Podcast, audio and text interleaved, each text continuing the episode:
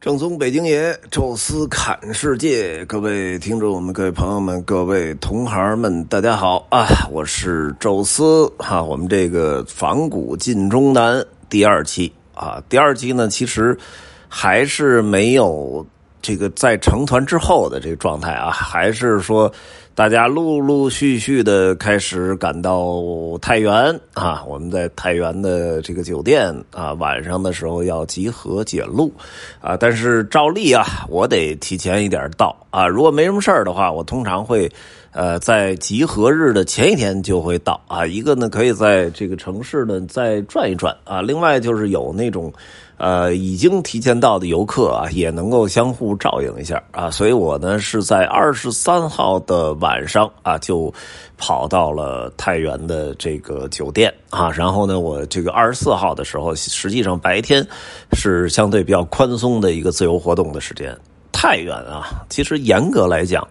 不能算是一座旅游城市啊，虽然这块也有一个比较大的景点啊，就是在城外的这个太原晋祠。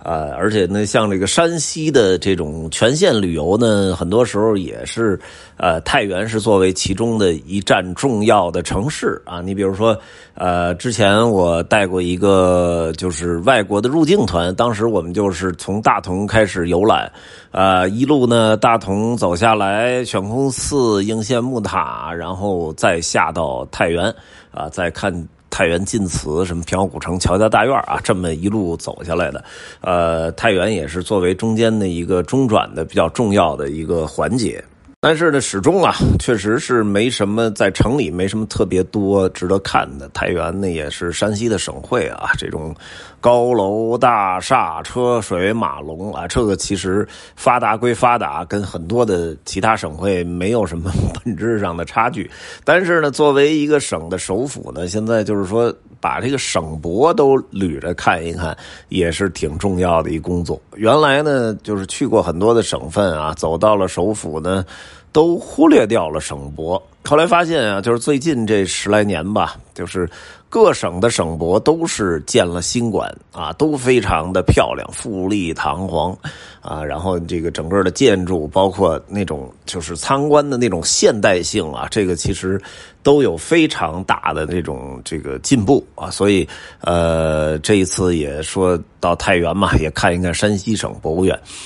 呃。太原的这个山西省博，我其实是来过的啊。像太原的，像这个河南郑州的这个省博呢，都是当年我记得都是带团的时候啊，专门去看过。这也是我那时候带了一个加拿大那入境团，正好走到太原呢，就是有这么一个安排，要去山西省的博物院看看。当时呃都是老外嘛，所以这个地接导游啊讲英语，他就不会像咱们讲中文啊，说讲那些历史文物那么的细致和全面。哎，他们的套路基本就是挑那么其中的七八件吧，哎，在里边稍微的讲一讲，然后呢，再给大家有个二十分钟半小时，在里边活动活动，自由拍拍照，啊，直接就出来了啊！我记得那是二零零六年的事儿吧，就是在现在回忆起来已经是十五年前了啊。这个建筑其实也不是很新了啊，其实也是一个现代型建筑，方方正正的啊，但是呢，比很多的省博就是新馆还是。要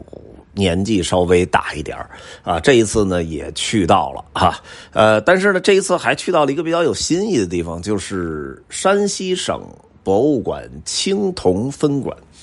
一开始啊，我以为是这个就是省博边上啊，专门弄了一楼啊，建了这么一个呃青铜馆啊，然后把可能放不下的青铜的那些东西给放那儿。后来一查，发现不是那么回事儿，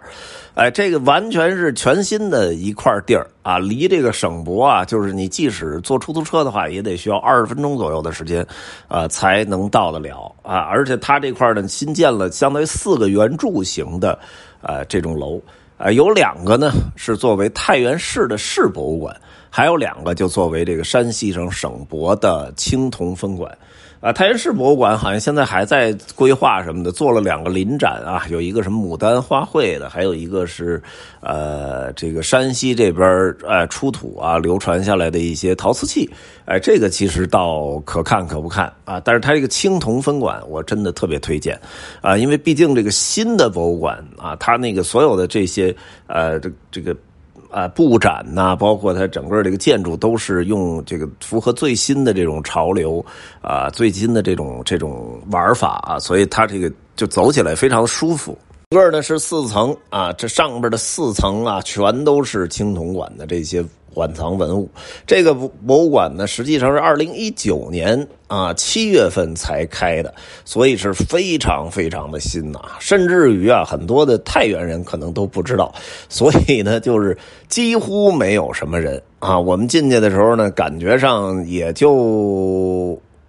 五六十人吧，活动在这四层里边，每一层就是感觉上参观的游客还不如里边的保安多呢。啊，环境非常的好，又安静啊，然后那个布展的那个感觉也很好，又分了不同的主题，也有一个明确的时间轴。大家知道这个青铜器啊，基本上到两汉之后就越来越少了啊。三国以后吧，南北朝一个是文化的大融合，再一个呢就是铁器。使用的越来越普及啊，所以青铜器其实到了秦汉时代就已经开始弱化了啊。这最鼎盛的是春秋战国，然后再往前倒呢，到商周时期都有啊。所以这个青铜器呢，也是跨越了好几百年。有一阵啊，一直特别火的三星堆，三星堆的。实际上呢，这个三星堆啊，是一个中国的四川那边西南偏居有的这个呃这么一个文明，也就是蜀古蜀国文明遗留下来的这么一一些东西啊。它之所以大家比较的关注，一个是因为最近考古有新发现啊，热度比较高；还一个就是它那个出土的东西确实跟咱们。传统的中原文明的很多造型不一样，看起来很怪异啊，所以就大家觉得，哎呀，这个确实是呃挺有意思的。包括写小说啊，什么《盗墓笔记》啊，《鬼吹灯》啊，都喜欢写一些比较奇特的东西，青铜神树啊，什么那些，确实能给作家以更多的灵感吧，就是很有冲击力。啊，但是实际上，真正青铜器更集大成的还是中原地区，就是咱们造这个这个河南也好啊，山西也好，陕西啊，这都是中原文明的核心地区啊。这个地方古墓出土的呢，就大量的这种青铜器啊。那么山西也是啊，山西本身啊，就是在山西的中南部，近中南就有很多的铜矿啊，就是。地层埋藏的非常的浅，所以在很早很早时期，还石器时代就可以通过石头就挖出一些呃青铜的矿石了啊，就可以冶炼。山西还有什么多呀？就煤多，又有这个原料是又有燃料啊，这当然青铜文明就起来了。青铜文明起来了，那就真是东西多啊。咱们说的那个礼器。九鼎八簋，这是天子的东西啊，然后下边一点点减少，包括食用的这些食器啊，就是吃饭的这些什么什么簋呀、盒呀，什么包括喝酒的什么鼎啊、曲爵呀，什么包括蒸的这个叫眼啊，什么这很多很多不同的这种专门的称呼吧，就是称呼不同的青铜器的。我在北京啊，曾去过保利博物馆，那是北京就是鼎鼎大名的收藏青青铜器最好的博物馆之一啊。当然，当然国博单说啊，那是把中国各个地区的好的青铜器都给收过去了啊。那当然他也是找代表性的收过去一些啊。但是保利是专门一个青铜器的主题，那时候我觉得已经很震撼了啊。保利那里边的一层楼，哎，布满了各种类型的青铜器。但是你要跟这个山西的青铜省博物馆比，那。就完全没法比，这儿有两千多件青铜器啊！完了，这个就任何的一个类型，就我们说的鼎也好，什么呃弓也好，筹也好，是这个这个。壶也好，是是是眼也好，都是一百计算的，就是数以百计的不同类型的青铜器，所以你看到最后都多少有点审美疲劳了。而且这个布展也确实特别有意思啊，就是他也知道什么是美了啊，就是怎么能把这个美尽最大的可能性体现出来。因为它有一个灯，就是人一个小铜人扶着一个灯啊，从正面看其实感觉并不是很美，但是他专门打了一束光从侧面打过去。打到后边的那个墙上之后，出现了一个人扶着灯的一个影子，哎呦，那个美感一下就出来了啊！感觉有点像那电影《雨中曲》那那状态了，梵克雅宝那意境也有了，所以我觉得现在这个其实真是啊，现在博物馆做的啊，不光参观是一种享受啊，就是有时候把那种美感给展现出来，这个也其实也是一个呃审美水平提高的一个重要标志吧。啊，那青铜博物馆呢，其实就是有点低估它了。一开始我说就留个一个小时，一个多小时，差不多就看完了。结果我们是十一十一点半吧，呃，进的这个青铜博物馆，大概是两点半才出来啊，足足看了。三个小时 啊，这真是我自己出来都惊了啊！就是也也不是很饿啊，然后就看的特别认真，还拍了点东西啊。完了，结果一出来，我天哪，都两点多了。哎，有人说出吃个中午饭再去博物院，结果也没法吃了，直接只能找一个呃超市买点这烤肠什么的，就打车就去山西省博物院了啊。但是博物院呢，其实看起来一个是。比这个青铜要老一些，再一个确实里边好多没开，啊，他把这里边古文明分成了原社会、商周啊，还有晋国，就是天下。晋国这个也是春秋时代的霸主嘛，其实整个春秋时代就是山西的代代表的晋和湖北为代表的这个楚晋楚争霸是主流，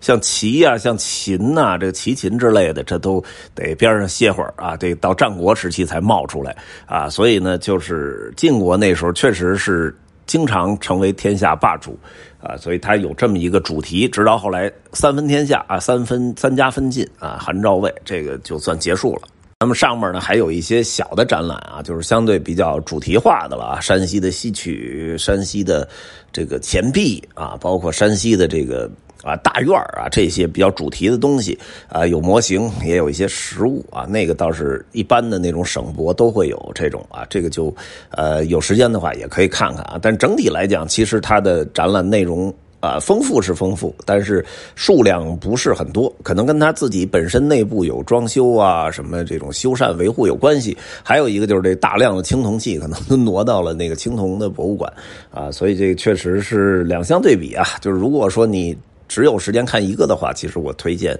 啊青铜博物馆啊。当然，如果两个都能看的话啊，兼而有之可能会更好啊。呃，以后吧，大家有机会路过太原啊，不要忘了这个看看它的省博啊，还有它的青铜博物馆。这个真的是，我觉得就看完你会对一个地区有。不一样的敬呃敬意吧，因为之前呢，就是这个我们有时候听众群里也经常在聊啊，就什么东西大家会聊着聊着就吵起来，一个聊中医，中医西医，还一个就是地方哈，就是各个地方，一开始可能说各个地方好，但是有谁发了一句牢骚，说你们那。啊，地区你们那省、你们那城市不行啊！我遇到什么什么人，什么这那个，完了就是大家都总会多多少少有一点偏见啊，因为确实有的时候有有一些人是素质比较低呀，或者说有点比较坏坏心眼啊什么的。但是呢，这个东西呢，其实人的好坏。在哪儿都是正态分布的，在北京，啊，也是这么多的好人，这么多的坏人；在上海也这么多的好人，这么多坏人。你不能把这个坏人就单独提出来，来代表这个城市或者这个省份，这个就其实是偏见了。所以呢，其实解决这种偏见，除了看更多的书、接触这个地区不同的人以外，我觉得挺重要一点就是来到这个地区的博物馆去看一看。啊，看看他那个辉煌的文明，有时候你就真的感觉挺肃然起敬的啊！就看到那些青铜器摆在那里的时候，你知道山西的这个文明之深厚啊，然后技艺之精湛啊，就是说能做出这样东西的人就不会太差。所以，哎，总觉得哎呀，真是看完之后也是对山西人肃然起敬哈。呃，行，这次就跟大家聊到这儿吧，咱们。从下一期开始啊，应该就真正的踏上行程了啊！到时候跟大家。挨个的可以说一说这个不同的寺院啊，有什么好看的啊？这一期呢就跟大家聊到这儿啊，有什么想说的，欢迎大家在音频下面留言，也欢迎大家呢加入我们的听众群，微信搜索“周四”的微信号，这六个字汉语拼音全拼，加我之后呢会邀请您进群啊，然后也欢迎大家呢关注我的抖音号啊，就是“宙斯侃世界”，就可以找到我啊，那里能看到呃更更详细啊、更更具象的这个视频节目啊。这这期呢，就跟大家说到这儿吧，咱们下期再见。